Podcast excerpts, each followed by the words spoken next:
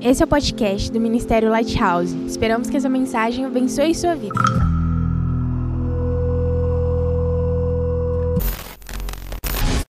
Amém? Então, gente, agora a gente pode falar do banner. É só depois da oração que dá para falar do banner. O que eu queria? A ministração de hoje, ela surgiu quando eu vi alguém falando sobre um versículo no Instagram. E eu falei assim, cara, isso aqui da administração não era sobre o que a pessoa estava falando. Mas quando ela colocou o versículo, é um versículo conhecido da gente, a gente vai ler ele daqui a pouco. Mas é em Atos 2,42, o começo da igreja Jesus, o começo da igreja primitiva. E alguém postou aquele texto, e eu, cara, isso aqui dá uma ministração, comparando como era o começo da igreja primitiva e o começo do povo de Deus, a nação de Israel, no Êxodo. Então, o que nós vamos fazer hoje aqui, a gente vai pegar o início da igreja de Jesus em Atos e nós vamos comparar como eles viviam com o começo do povo de Israel em Êxodo. Quando o povo sai do Egito, é liberto, está caminhando até a terra prometida e eles vão começando como povo e como há um paralelo entre essas duas coisas. Então é isso que nós vamos fazer aqui hoje, amém? Tá certo? Só que aí eu falei assim, pô Lucas, faz um banner aí, coloca alguma coisa da igreja primitiva. Só que, irmão, toda vez que você pesquisa alguma coisa de, da igreja primitiva de Atos 2, tudo que aparece é Pentecostes. Não tem jeito. Não tem jeito, não existe outra coisa. Atos 2 você já vai para Pentecostes. Então eu falei, ah, Lucas, põe alguma coisa aí. Aí ele colocou. Mas aquilo ali é uma pintura dos caras em Pentecostes. Aí não vai falar de Pentecostes, tá? Amém? Mas é uma pintura dos caras em Pentecoste, com as línguas repartidas como de fogo, que pousaram sobre cada um deles, e por isso está ali. Mas não era a ideia, mas ficou top pra caramba do mesmo jeito. Mas a ideia ali é representar a igreja primitiva. E nas outras duas imagens nós temos Moisés e uma ideia de uma, do tabernáculo com a nuvem em cima, então é o começo do povo no deserto, o começo do povo no êxodo. Amém? Amém? Então abra sua Bíblia comigo em Atos 2, 42. E nós vamos ler o nosso primeiro texto.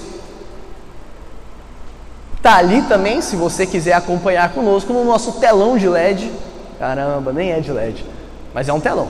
Isso aí que importa, né? Amém? Vocês estão comigo? De verdade? Atos 2,42 diz assim: E perseveravam na doutrina dos apóstolos e na comunhão e no partir do pão e nas orações. Amém? Esse aqui é um, o finalzinho do texto de Atos 2, ainda tem alguns versículos. Mas aqui o autor de Atos está explicando para a gente, está mostrando para a gente como vivia a igreja primitiva. E muitas vezes você vai ver gente falando que nós deveríamos viver como a igreja primitiva. Eu não sei se isso é certo, talvez eu não tenha opinião formada. Mas o que eu quero falar para vocês é que se a gente quiser viver como a igreja primitiva hoje, nós teríamos que forçar muitas coisas que não cabem mais no nosso tempo. Tá? Não estou falando desse versículo aqui não, estou falando de todo o contexto da igreja primitiva. Porém, a igreja primitiva nasceu de forma natural, totalmente orgânica. Não foi nada forçado. Então, sinceramente, eu não acredito que nós devemos voltar a viver como a igreja primitiva. Mas nós devemos viver exatamente aquilo que Cristo tem para a igreja no dia de hoje, de forma bíblica. Nós não podemos fugir da Bíblia e do modelo que Cristo tem para a igreja de hoje. Mas a verdade é que a igreja primitiva ensina para a gente lições a rodo, tem lições para a gente tirar de todo lugar muito difícil a gente voltar a viver como a igreja primitiva. Talvez a gente volte a viver com alguma coisa parecida no final dos tempos. No final, mas no finalzinho mesmo. E no finalzinho, quando eu digo, é quando a gente estiver conseguindo ver Jesus virando a esquina. Sabe? É tipo isso. Aí eu creio que talvez a gente consiga viver um pouco mais que isso aqui. Porque quando a gente estiver vendo Jesus virando a esquina, a gente vai estar tá vendo a eternidade chegando a gente vai conseguir entender que essa terra é passageira. E por mais crente que você seja, você ainda é apegado às coisas dessa terra. Não importa. Por mais crente que você seja, você ainda se importa com as coisas dessa terra. Por mais que você saiba que é passageiro, por mais que você saiba que a carne, que as coisas são passageiras, a nossa carne, a, a nossa vida como humanos, ainda é apegada a essa terra. Só que quando a gente vê Jesus virando a esquina, Quando a gente vê Jesus chegando, a gente vai estar vendo a eternidade se aproximando de nós. E então a gente vai conseguir se desprender um pouco mais dessas coisas materiais, porque a gente vai conseguir entender um pouco mais que essas coisas são passageiras, porque agora a gente está enxergando um pouquinho da eternidade. Só que esses caras aqui, eles tinham acabado de viver com a eternidade caminhando do lado deles. A eternidade caminhou encarnada do lado deles. Jesus caminhou encarnado do lado deles. Então eles não só tinham uma noção da eternidade, mas como eles tocaram na eternidade. Eles sentiram a eternidade. O apóstolo João, em uma de suas cartas, vai dizer que eles viram, ouviram e apalparam o verbo da vida. Então eles conseguiram tocar algo que era o verbo da vida que foi encarnado. Então talvez aí a gente volte a ver a igreja primitiva. Amém? Mas isso não faz parte da ministração. Eu só estive falando aqui algo que veio no meu coração. Eu estava falando com a Anne sexta-feira isso.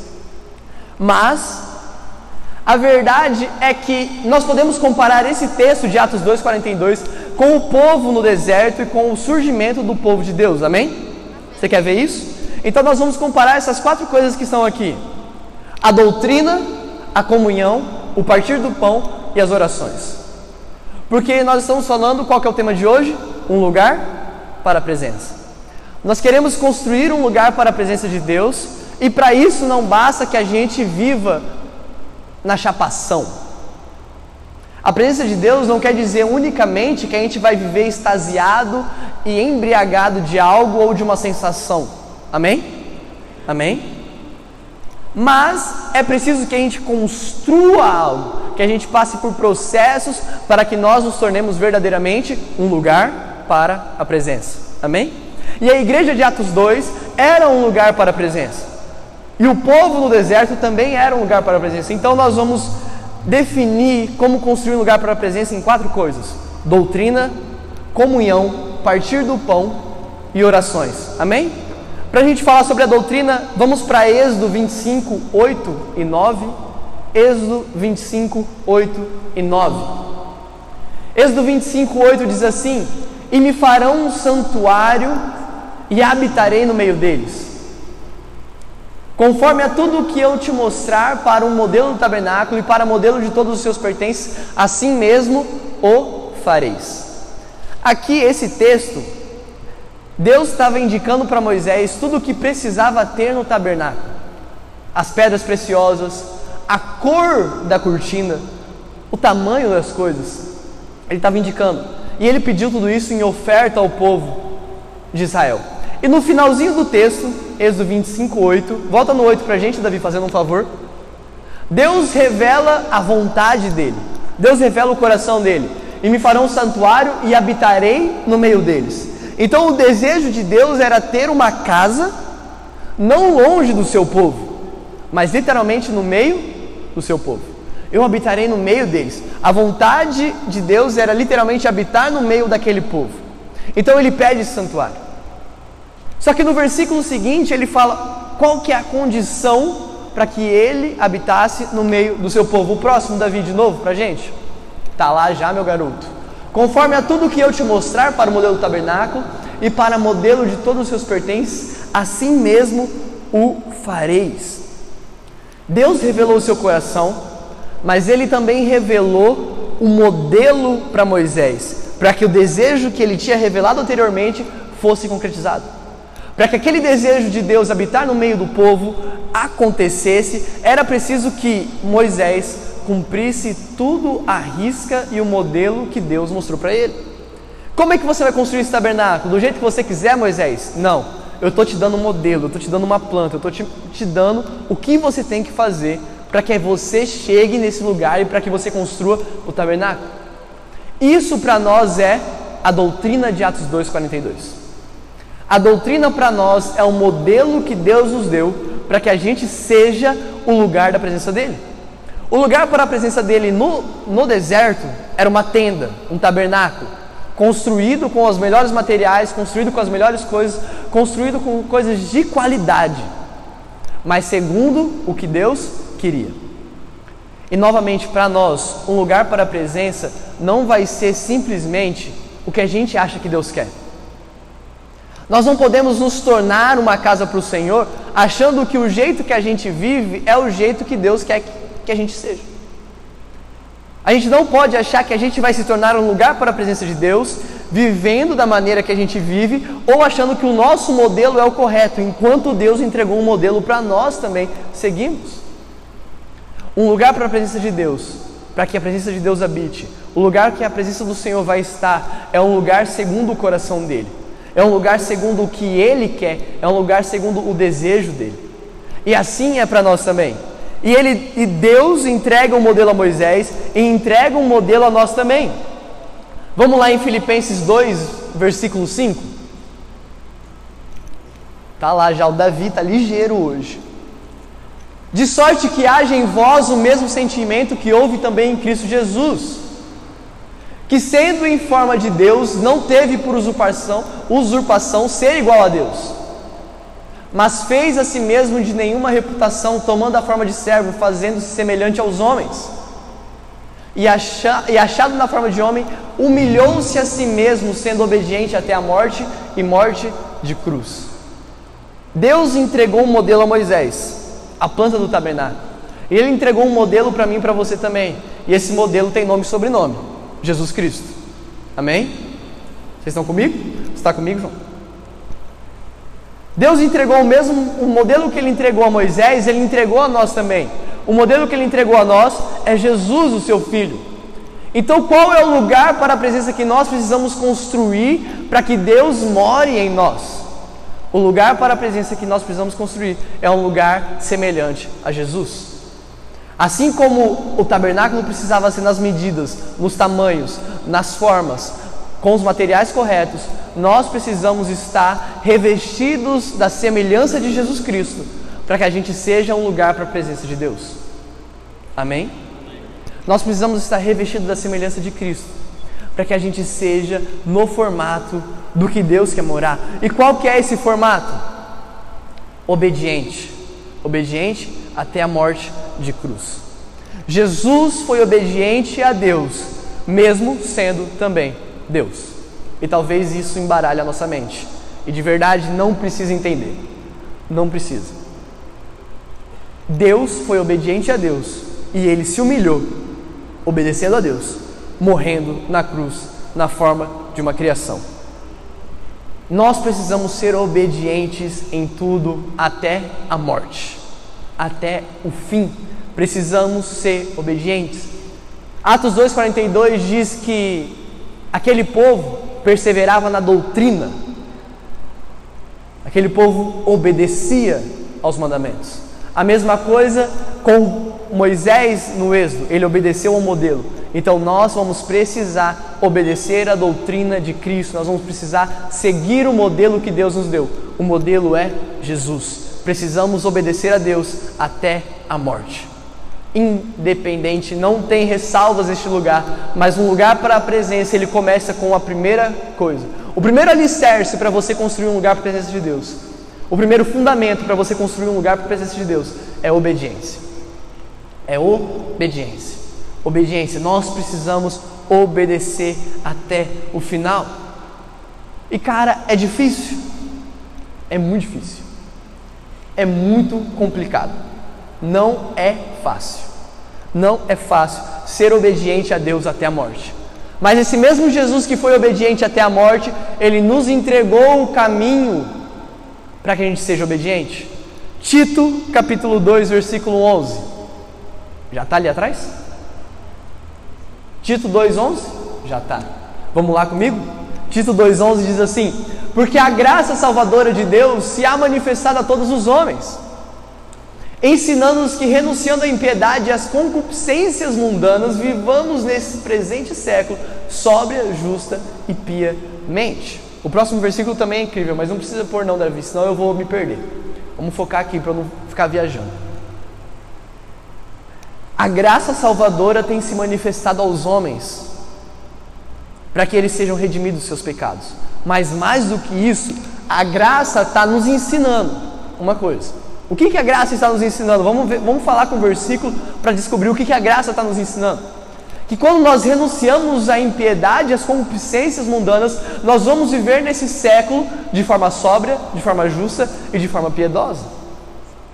A graça de Deus que te perdoou, que me perdoou, que te perdoou, que nos perdoou, a graça de Deus que perdoou a nossa dívida com Ele, que nos salvou, a graça de Deus que nos alcançou, é a mesma graça que nos dá forças e nos potencializa e nos ensina e nos joga num lugar de obediência. A graça não veio só para te perdoar dos seus pecados. A graça não veio só para falar assim, cara, Deus é muito bonzinho comigo. Ele me ama tanto que ele é gracioso, ele entregou a graça e a graça me perdoou. Mas a graça é a nossa força capacitadora para que a gente viva em obediência. Amém? Não use a graça só como perdão dos seus pecados. Não use a graça só como o lugar que você corre quando você peca. Mas a graça é o lugar que você tem para ir antes de você pecar. A graça é o lugar que tem para que você não peque. A graça é o lugar que, que Deus te deu para que você não chegue ao pecado. A graça é o lugar que vai te ensinar a viver de maneira sóbria, justa e piedosa. A graça é o lugar que a gente consegue alcançar. A graça que a gente pode encontrar em Deus é o que vai nos ensinar a ser um modelo de Jesus. E sendo semelhança de Jesus, nós seremos um lugar para a presença de Deus. Amém? Amém? Nós precisamos entrar neste lugar. Nós precisamos nos tornar este lugar de presença, mas nós precisamos lançar primeiramente o alicerce, o fundamento da obediência.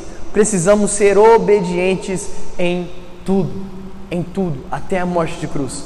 O modelo em Êxodo era um tabernáculo, uma planta, mas o modelo agora para nós é Jesus. Precisamos olhar para Jesus e copiar o que ele é, o que ele foi e o que ele ainda será. Precisamos olhar para Jesus e copiá-lo. Precisamos olhar para Jesus e sermos como ele, obedientes até a morte de cruz. Amém? Amém? Essa é a nossa primeira, nosso primeiro alicerce, a doutrina. Lembra? doutrina, comunhão, partir do pão e orações. Os quatro fundamentos para que a gente se torne um lugar para a presença de Deus. A doutrina dos apóstolos, que Atos 2,42 vivia, então é a mesma coisa que a obediência. A obediência, então, à doutrina, a obediência aos mandamentos, a obediência à lei, é o que vai ser o primeiro fundamento para a nossa casinha para Deus. Fechou? Tem uma música, né, agora que está bombando da, da Isadora Pompeu. Eu não ouvi, eu só vi que lançou. A Samila riu porque ela é fã da Isadora Pompeu, lá, ela tá rachando aqui. Olha lá. Ficou ruim? Quem ouviu? Ficou ruim? Eu não ouvi, gente, de verdade, eu não posso falar que eu não ouvi. Mas vamos usar isso, né? Vou até mudar o nome da administração, tinha que mudar lá o banner. Casinha de Deus. Tinha que colocar agora. Pra gente aproveitar o hype. A gente aproveitar, ela lança e a gente surfa no hype dela, a gente surfa no que ela está falando. Casinha de Deus, então. O primeiro fundamento para nossa casinha de Deus é obediência obediência, doutrina dos apóstolos. Amém? Casinha de Deus. Vamos tocar no final, tá? Para a gente orar com casinha de Deus. Brincadeira. Isadora Pompeu, eu sei que você está ouvindo o podcast. Brincadeira. A segunda, a segundo fundamento. Já pensou? Parou, né? O segundo fundamento para a nossa casinha de Deus é a comunhão. Doutrina dos apóstolos, comunhão. E onde nós vamos achar comunhão em Êxodo? Onde está Davi? Êxodo 19, 5 e 6. Não dá nem tempo de eu tomar minha água. Êxodo 19, 5 e 6. Aqui Deus apareceu para Moisés e ele está revelando o coração dele de novo para Moisés. E aí ele fala o que, que ele espera do povo dele. Ele fala assim: Agora, pois, se diligentemente ouvirdes a minha voz e guardardes a minha aliança, então sereis a minha propriedade peculiar, dentre todos os povos, porque toda a terra é minha. O seis também. E vós me sereis um reino sacerdotal e um povo santo. Estas são as palavras que falará aos filhos de Israel. É interessante nós olharmos esse texto e entender uma coisa. A gente precisa voltar um pouquinho na história do povo de Israel. Vem comigo. O povo de Israel era um povo formado não como nós assim. A gente já chegou, você já nasceu numa nação. Já nasceu no Brasil, você já nasceu nesse lugar, você já entendeu. Ficou top, Alan. Caramba. A gente não sabia o que era, mas sabia que tinha alguma coisa, né? Ficou, ó. Agora sim. Agora ficou lisinho. Tem que falar mais baixo. Só para vocês dormirem. Não vou fazer isso. Deus estava começando uma nação aqui, a gente precisa entender isso porque não é normal para a gente. A gente já nasceu numa nação, tudo certo, tudo pronto, a gente não precisa entender isso. Mas esse povo aqui era um bando de família que se juntou, foi juntando, foi juntando, uma família juntou, formou, formou um clã. Aquele clã juntou com outros clãs e aquele clã formou uma tribo. E aquelas tribos foram se juntando, se juntando, e doze dessas tribos se juntaram e formou uma nação. Mas antes, nós estamos antes do momento da história ainda. Aqui esse povo, ele não tinha nenhuma noção de nação. Eles não tinham nem terra própria. Eles eram forasteiros no Egito. Eles eram peregrinos no Egito. Eles eram escravos no Egito. Aquele povo estava perdido. Eles não tinham um líder, eles não tinham uma nação, eles não tinham um território, eles não tinham leis para eles específicas. E eles ficaram 400 anos nessa, 400 anos. Aquele povo não tinha uma cultura determinada. Tanto que Deus vem com a lei e estabelece as festas, as culturas, as formas que eles iriam viver. Então Deus, quando tira o povo do Egito, Ele não tem só o trabalho de, de se apresentar para o povo e de apresentar o povo a Ele, mas Ele também tem o trabalho de formar no povo uma consciência de nação, uma consciência de que eles são um povo só. Ele tem esse trabalho. E aqui em Êxodo 19, 5 e 6, ele está falando isso. Dentre todos os povos da terra, eu escolhi vocês como minha propriedade particular. Então aqui nós encontramos o primeiro nível de comunhão. E o primeiro nível de comunhão é uma comunhão vertical. Dentre todos os povos de Deus, dentre todos os povos da terra, Deus escolheu um povo específico para se relacionar com ele, para ser o povo dele. Dentre todos os povos da terra, Deus falou: Eu tenho um povo específico do qual eu vou, por meio dele, abençoar o restante da terra. Deus não esqueceu da gente, amém? Deus ama a gente também. Mas ele tem uma aliança específica com Israel. E a gente não pode esquecer disso. A gente não pode esquecer desse detalhe. Deus tem uma aliança específica com Israel e a aliança continua até hoje. Deus não vai quebrar uma aliança, Ele é Deus. Quem quebra aliança é a gente, os humanos. Mas Deus não quebra aliança. Então Deus tem uma aliança específica com o povo de Israel e graças a esse mesmo Deus, Ele nos colocou nessa aliança. Ele nos enxertou nessa aliança, Ele nos enxertou nesse plano. Porque quando Ele fala lá com Abraão, quando Ele sai do meio da parentela dele, Ele também fala para Abraão que de Abraão ele abençoará todas as famílias da terra. Então, desde aquela época, nós já estávamos nesse plano, mas ele ainda assim fez uma aliança específica com Israel. Amém? Então, ele está tirando aquele povo do Egito, e ele tira aquele povo do Egito para se relacionar com ele no primeiro momento. A primeira coisa que ele faz é apresentar o povo, porque Deus poderia muito bem pegar o povo e transportar. Ele podia fazer um milagre muito louco, muito maior do que abrir o mar, muito maior do que a nuvem que esquentava eles, que protegia. Ele podia simplesmente transportar esse povo e colocar dentro de Canaã e limpar o resto daquele povo que estava lá ocupando a terra dos hebreus. Deus poderia fazer isso tranquilamente, ou você acha que não? Ninguém acha que não isso. Ele poderia. Mas antes de Canaã existe o Monte Sinai. Antes de Canaã existe o Monte Sinai. O que isso quer dizer, Gui? Antes de Canaã, Canaã é a terra da promessa, Canaã é a bênção, Canaã é a melhoria de vida, Canaã é um lugar onde você vai prosperar, Canaã é um lugar em que o Senhor vai te abençoar. Mas antes de Canaã existe o Monte Sinai, e no Monte Sinai é o lugar que Deus se revela para o seu povo. É no Monte Sinai que Deus desce em formato de trovão, nuvem, fogo, alarido, trombeta, treme tudo, e o povo fica em choque. É nesse lugar. Antes de Canaã existe o Monte Sinai, e isso é na nossa vida também. Antes das bênçãos do Senhor, antes da prosperidade, antes do Senhor te abençoar, antes do Senhor te colocar na terra prometida que Ele tem para você, existe um lugar em que Deus se revela a você, amém? E esse é o primeiro nível de comunhão, a comunhão vertical. É impossível nós construirmos um lugar para a presença de Deus se nós não tivermos um nível de comunhão vertical com Ele se nós não estabelecemos uma comunhão com Ele? Como é que você pode ser um lugar onde Deus quer habitar se nem mesmo você conhece esse Deus que vai habitar dentro de você? Como é que você pode ser esse lugar que Deus vai morar e vai habitar e vai fazer você de morada? Você vai ser a casinha de Deus? Se a casinha de Deus não conhece o Deus, não, é não sabe? Como é que vai ser? O primeiro nível de comunhão, comunhão vertical, é essencial para que a gente viva um lugar para a presença de Deus, para que a gente seja um lugar para a presença de Deus. E Deus está fazendo isso aqui, Ele está se revelando ao povo, Ele está mostrando para o povo. Você tem noção que essa galera não conhecia Deus? A gente não consegue pensar nisso, né? Nós já tivemos várias experiências com Deus, nós podemos dizer que eu conheço Deus, eu não preciso ouvir alguém falar de Deus para eu saber quem é Deus. Mas essa galera aqui, eles precisavam ouvir os pais dos seus pais, dos seus pais, dos seus pais, contar algo que Deus fez lá no passado, para que eles soubessem quem era Deus. É muito diferente a realidade deles a nós, mas nós também não podemos ficar dependentes que alguém fale de Deus para nós, para que a gente saiba quem é Deus. Nós precisamos, por nós mesmos, conhecer esse Deus que quer fazer morada no meio do seu povo. Amém? O desejo de Deus continua. O desejo de Deus continua. Ele quer fazer morada no meio do seu povo. Só que esse é o primeiro nível de comunhão.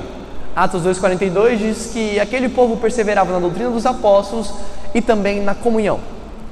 E a comunhão mais forte que nós vemos em Atos 2 e na história da igreja primitiva não é só a comunhão vertical, mas é uma comunhão no nível horizontal. Uma comunhão dos irmãos com os irmãos. E essa comunhão é muito, muito importante também, para que a gente seja um lugar para a presença de Deus. Ah, Gui, você está falando então que se eu não tiver uma comunhão verdadeira com meus irmãos, é mais complicado para eu me tornar uma casinha de Deus? Eu estou falando que é isso mesmo. Deus não colocou a gente nesse lugar, não colocou esse amigo que está do seu lado aí, só para ele te encher os pacová, como diz a minha mãe. O que é encher os pacová eu não sei. É, é que é mais complicado falar assim. Mas é isso. Ele não colocou essa pessoinha do seu lado aí só para ela te importunar. Não colocou o Mateus só para ele chegar aqui e fazer a gente rachar o bico dele de mobilete. Não fez. Deus não fez isso. Deus colocou a gente um com os outros para que a gente ame uns aos outros com amor fraternal e a gente prossiga e possa conhecer um pouquinho da revelação de Cristo na vida de cada um e que eu possa conhecer a revelação de Cristo em você e você conhecer a revelação de Cristo em mim. A comunhão com os irmãos é tão importante como a comunhão com Deus. Afinal, é muito fácil amar esse Deus que a gente não vê, mas e amar o irmão que você vê? Se você diz que ama a Deus que você não vê e não ama o irmão que você vê, você está mentindo. Então é muito mais difícil. Então nós precisamos aprender a amar o irmão que está aqui do nosso lado e até os que não estão também. Até os que não estão. Até porque é legal, a gente vai ver o Sermão do Monte. O Sermão do Monte, Jesus está elevando o nível da lei. Ele está transformando a lei. E ele fala assim: ele fala, lembra quando Moisés disse, quando disseram aos antepassados, ame o seu irmão, mas odeie o seu inimigo. Amar o irmão é complicado, mas odiar o inimigo, pois isso aí a gente tira de letra, né? Amém? E ninguém vai falar amém, né? Ninguém vai falar amém. Achei que vocês iam cair nessa.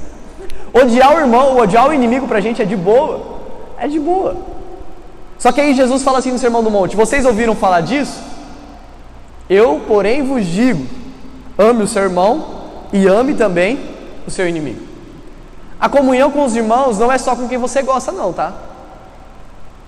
Não é só. Até porque você pode até não amar esse cara aí que você está falando, ou essa menina que você está pensando. Mas Deus ama. Mas Deus ama essa pessoa. E aí é complicado. Se Deus ama, irmão, você tem que amar também. Se Deus ama esse cara que está do seu lado aí, você tem que amar também. E a comunhão com os irmãos é tão importante que Jesus fez algo incrível. Vamos ler o que Jesus fez? Vamos ver o que Jesus fez? João 17, 20. 3, 2, 1. Errei. Davi, aí, boa, Davi. João 17, 20. Aqui Jesus está orando. A oração de Jesus, alguns instantes antes dele morrer. Ele diz assim: E não rogo somente por estes, mas também por aqueles que pela tua palavra hão de crer em mim. Aqui Jesus está orando pela gente, tá? O versículo 20 ele está orando pela gente. Ele não está orando só pelos discípulos dele lá, mas eu oro também por aqueles que pela tua palavra irão crer em mim. Então ele está orando pela gente, que pela palavra de Deus, no futuro, nós cremos nele. Então isso aqui é a gente. Olha Jesus orando pela gente, que bonitinho. O próximo. Para que todos sejam um, como tu, ó Pai, o és em mim e eu em ti. Que também eles sejam um em nós, para que o mundo creia que tu me enviastes. Olha agora o que Jesus fez. 22. Eu dei-lhes a glória que a, que a mim me deste, para que sejam um, como nós somos um. Então, Deus deu uma glória ao Filho, o Filho pegou a glória dele, transferiu a nós, para que pela glória de Cristo nós nos tornemos um só, e porque nós somos um só, o mundo olhe para a gente, e quando o mundo olhar para a gente, ele vai ver Cristo em nós e entender que Deus enviou o seu Filho para que todo aquele que não pereça, para que todo aquele que pereça, me confundi agora, para que todo aquele que nele crê não pereça, mas tenha vida eterna. Tava falando tudo bonitinho, ia ficar legal pra caramba. Ah, vamos repetir? Eu vou apagar isso, a gente corta. A gente repete, finge que nada aconteceu. Não é não? A Isadora Pompeu, quando ouvir o podcast, ela vai, ela vai achar que deu tudo certo. Mas foi isso que Jesus fez. Ele pegou a glória que ele recebeu e transferiu a nós para que a gente se torne um. Não é fácil ser um com o nosso irmão. Não é fácil. Não é fácil se tornar um só. Principalmente com aqueles que a gente não tem tanta afinidade. Tá? Porque a gente ama todo mundo, a gente só não tem muita afinidade. Vamos falar assim. Mas não é fácil para a gente se tornar um só, mas Deus, através de Jesus, nos deu o caminho. Jesus entregou a glória que ele tinha para que a gente se torne um. Quando a gente realmente se tornar um como o corpo de Cristo, aí então, o que Jesus está falando é que quando o mundo olhar para a igreja, não vai ver um bando de pessoa aleatória, não vai ver um de um jeitinho, um mais alto, mais baixinho, mais gordinho, mais magrinho, vai ver um povo só, uma coisa só, e vai ver a face de Cristo sobre a igreja. E quando ele vê a face, de, a face de Cristo sobre a igreja, ele vai entender: cara, Deus enviou Jesus, e Jesus morreu por mim. E se eu encontrar Jesus, eu terei essa vida eterna. Então, para que o mundo creia que tu me enviaste, Jesus está falando, façam com que eles sejam um, como nós somos um. Então, assim como nós temos que ter comunhão vertical com o nosso Senhor, ser um só com Ele, como Jesus é um só com Deus. Nós precisamos ser um só com o nosso irmão, porque quando nós somos um só com o nosso irmão através da glória de Deus, nós iremos revelar a face de Jesus e nós nos tornaremos um lugar para a presença de Deus. Porque, sinceramente, o que atrai mais alguém para Cristo do que a presença de Cristo? Eu posso vir aqui e tentar falar tudo bonitinho, não errar que nem eu errei, mas isso não vai convencer ninguém. Porque até se eu tentar falar bonitinho, eu acho que uma hora eu vou me confundir e não vai dar certo. Mas o que vai convencer a pessoa, o que vai transformar a vida dela, é a hora que ela tiver um encontro verdadeiro com a presença de Deus. E o encontro verdadeiro com a presença de Deus pode ser encurtado, o caminho dela, através da igreja de Cristo. Só que a igreja de Cristo precisa ser a casinha de Deus. E é esse lugar de comunhão, esse lugar de comunhão é o lugar que a gente precisa alcançar para lançar o nosso segundo fundamento, para nos tornarmos um lugar para a presença. O primeiro é a obediência, é a doutrina, é obedecer a doutrina. E o segundo é comunhão, vertical e horizontal. O mesmo nível de comunhão que nós temos com Deus, nós temos que ter com nossos irmãos. O mesmo nível de comunhão que temos com nossos irmãos, precisamos ter com Deus. Amém? Amém? Esse é o nosso segundo fundamento para nos tornarmos um lugar para a presença de Deus. O terceiro é partir o pão. Atos 2,42, vamos lá de novo. E eles perseveravam na doutrina dos apóstolos, na comunhão e no partir do pão. Agora ficou legal, né? Vamos falar sobre partir o pão. Êxodo 16, 12.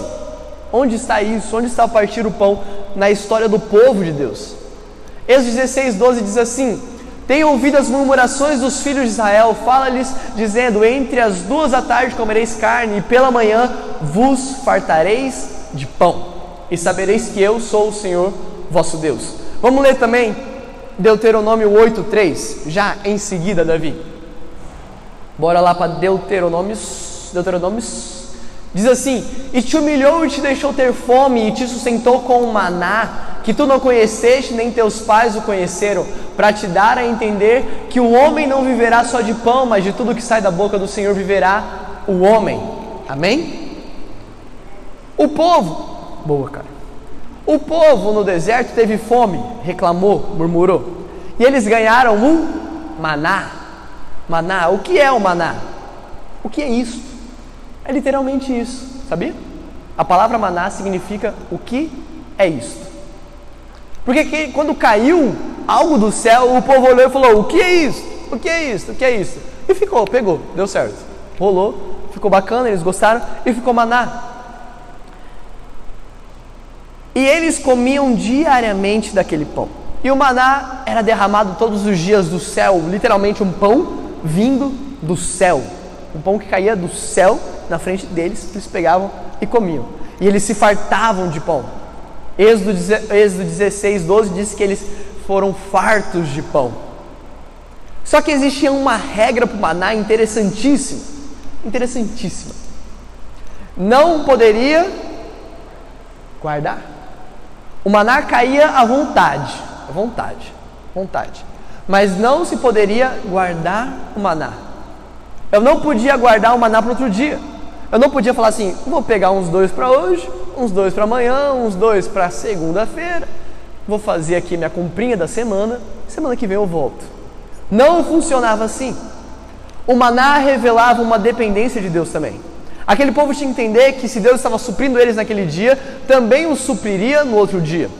E todos os dias eles receberam pão. Durante 40 anos de caminhada no deserto, Deus mandou pão todos os dias para ele. Em Deuteronômio 8:3, Moisés está contando a uma nova geração que nasceu no deserto. Uma geração nova, porque aquela geração que murmurou para ganhar o maná morreu no deserto, pela murmuração deles. Ele está contando: os seus pais comeram no maná. Eles comeram no maná. Deus não deixou eles ter fome. Mas o que é o maná? O que o maná representava mais do que isso? Representava: vocês não vão viver só de pão. Vocês não vão viver só do que é palpável, mas o seu alimento é tudo que sai da boca do Senhor. Aquele povo também tinha que entender que o alimento deles não era só algo físico, e assim é para nós também. O nosso alimento não só é algo físico, não é só algo físico, mas é a palavra de Deus. O que vai nos sustentar nessa terra é a palavra de Deus. E todos os dias nós precisamos partir o pão. Aquele povo em Atos 2:42 partia o pão. E você pode olhar para eles e falar assim: eles partiam o pão literalmente, Gui. Eles sentavam às mesas e eles comiam, eles repartiam o pão, eles repartiam tudo que eles tinham. E é verdade. Só que eu não queria olhar para isso hoje. Eu queria olhar para como eles partiam o pão do céu. Porque o que eles partiam não era só um pão físico. Aquele povo em Atos 2,42, a igreja primitiva, não só repartia um pão físico entre eles, mas eles repartiam verdadeiramente o pão que desceu do céu. João 6,48. Vamos lá, Davi. Eles comunhavam no partir do pão todos os dias. Atos 6,48 diz, já começa assim: Eu sou o pão da vida. Vossos pais comeram o maná no deserto e morreram. Este é o pão que desce do céu para que o que dele comer não morra. Eu sou o pão vivo que desceu do céu. Se alguém comer deste pão, viverá para sempre. O pão que eu der é a minha carne, eu darei e eu e que eu a darei pela vida do mundo. Jesus está dizendo: Eu sou o pão da vida. Eu sou o pão do céu. Os seus pais comeram no maná? Massa, muito legal o maná. Mas eu estou aqui diante de vocês como literalmente o pão da vida, o pão que desceu do céu. Porque eles comeram maná e morreram, mas aqueles que participarem da minha carne, estes encontrarão vida eterna. Amém?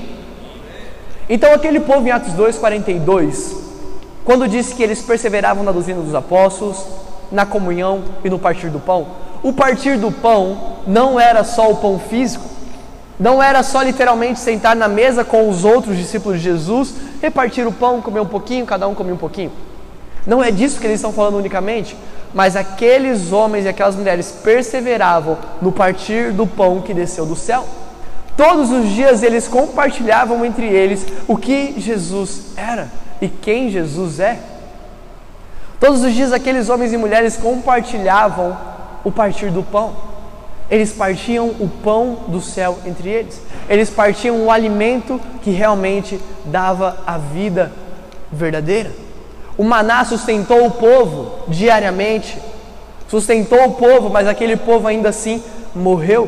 Porém, Jesus é o pão do céu, para que todos os dias nós encontremos vida eterna nele, dia após dia, em novidade de vida. Assim como foi com o maná, meu irmão, não guarde a porção de Jesus para amanhã. Não guarde a porção de Jesus de hoje para amanhã. Não guarde. Fala, nossa, hoje eu tive um dia maravilhoso com Jesus.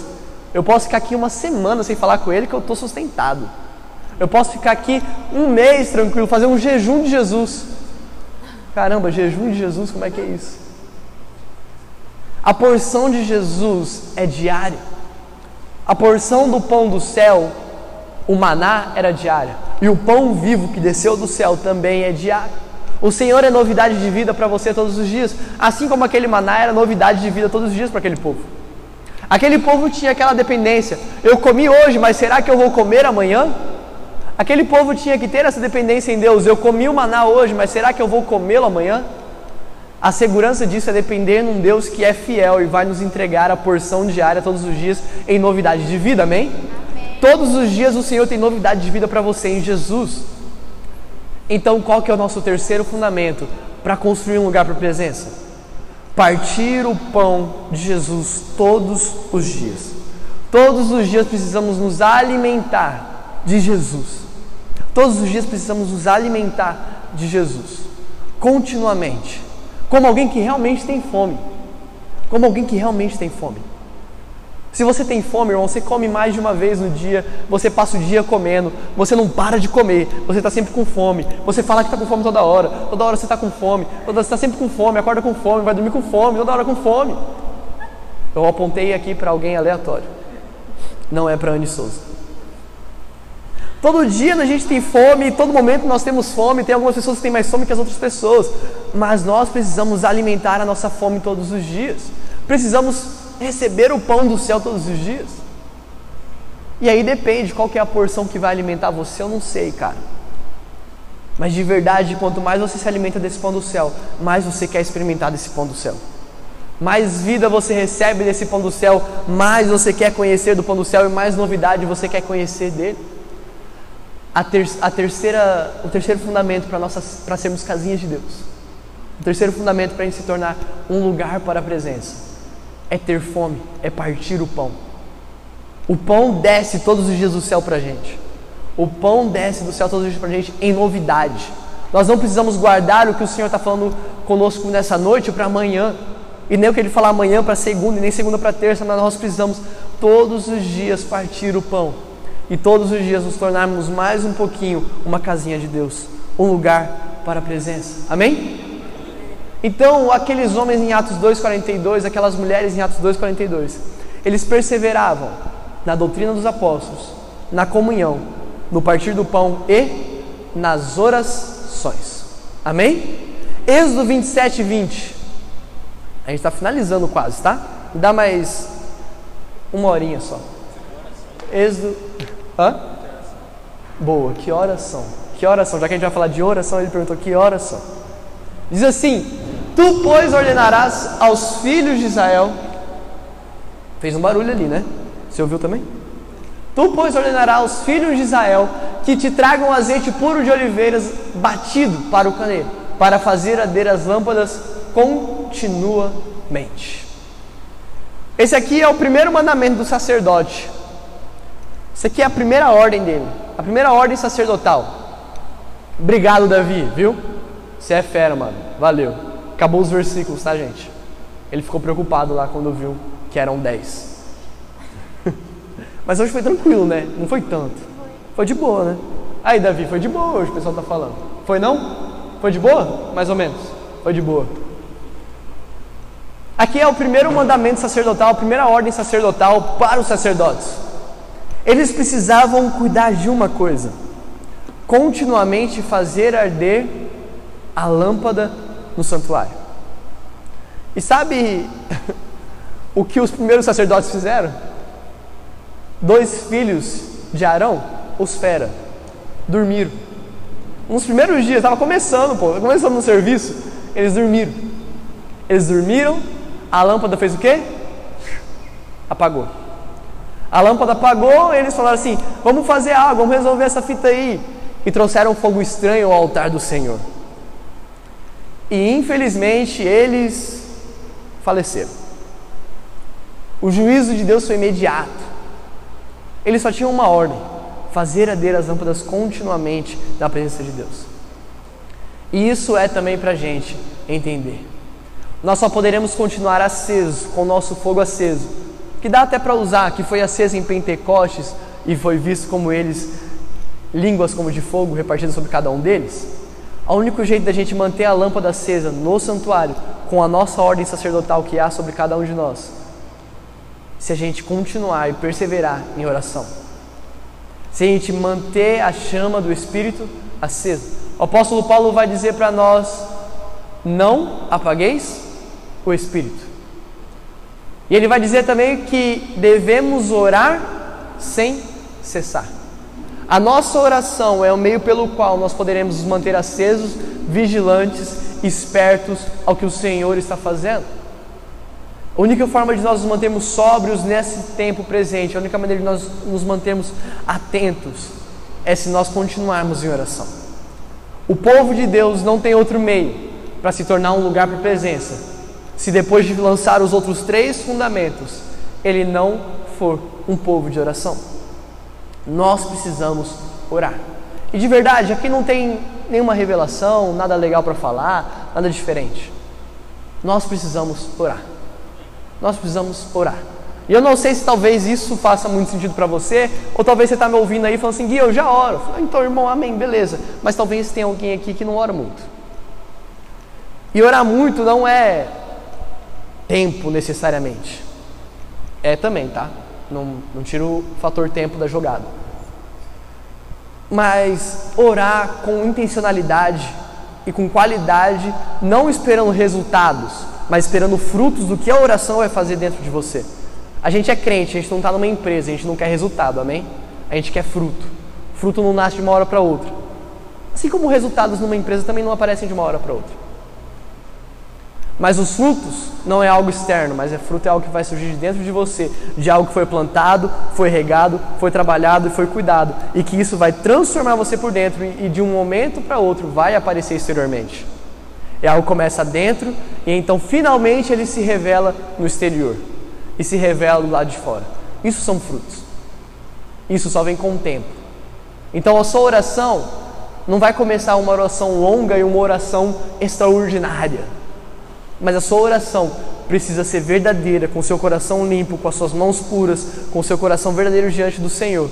Para que essa oração gere frutos não no Senhor, não mude Deus. Porque sua oração não vai mudar o que Deus quer fazer, mas a sua oração vai mudar você e vai alinhar você ao que Deus quer fazer na sua vida, amém? Uma casinha de Deus sem ter oração. Uma casinha de Deus sem ter oração. A gente vai lançar a parte 2 da música Casinha de Deus, tá? E a gente vai falar essas coisinhas. A parte boa, que é isso, irmão. Ela vai ouvir o podcast, velho. Uma casa de Deus, um lugar para a presença do Senhor, precisa ter esses quatro fundamentos. Atos 2:42. Toda vez que você vê alguém falando desse texto, você lembra de tudo que Deus fez no Êxodo, tudo que Deus fez tirando o povo dele do Egito. E lembra que nós precisamos perseverar na doutrina, na comunhão, no partir do pão e nas orações. Precisamos ser um povo de oração. Precisamos manter a lâmpada acesa continuamente no altar do Senhor. Precisamos manter a lâmpada acesa continuamente no altar do Senhor. A gente poderia perder um tempo aqui falando que agora o sacerdote que tem que fazer isso somos cada um de nós e como nós nos tornamos um povo sacerdotal. Mas nós já fizemos isso lá na série sobre um lugar secreto. A gente pode repetir a série, que eu gosto muito. Top, né? Mas a verdade é que esse povo sacerdotal que Deus queria construir somos eu e você agora. Esse povo sacerdotal lá de Êxodo 19, somos eu e você. A ordem sacerdotal de Arão e seus filhos acabou, foi extinta. Uma nova ordem se instaurou em Jesus, segundo Melquisedeque, e continua até nós. Se você abrir Apocalipse 1, versículo 6, você vai ver que Deus nos chama de um povo sacerdotal, um povo santo, um reino sacerdotal. Então a sua função é de sacerdote, e o sacerdote tem que fazer isso aí. O sacerdote tem que fazer isso aí continuamente manter a lâmpada acesa. Amém? Vocês estão comigo? Certo? Um lugar para a presença de Deus é isso. Um lugar de perseverar na doutrina, na comunhão, no partir do pão e na oração. Amém? Você pode se colocar de pé para a gente fingir que está acabando?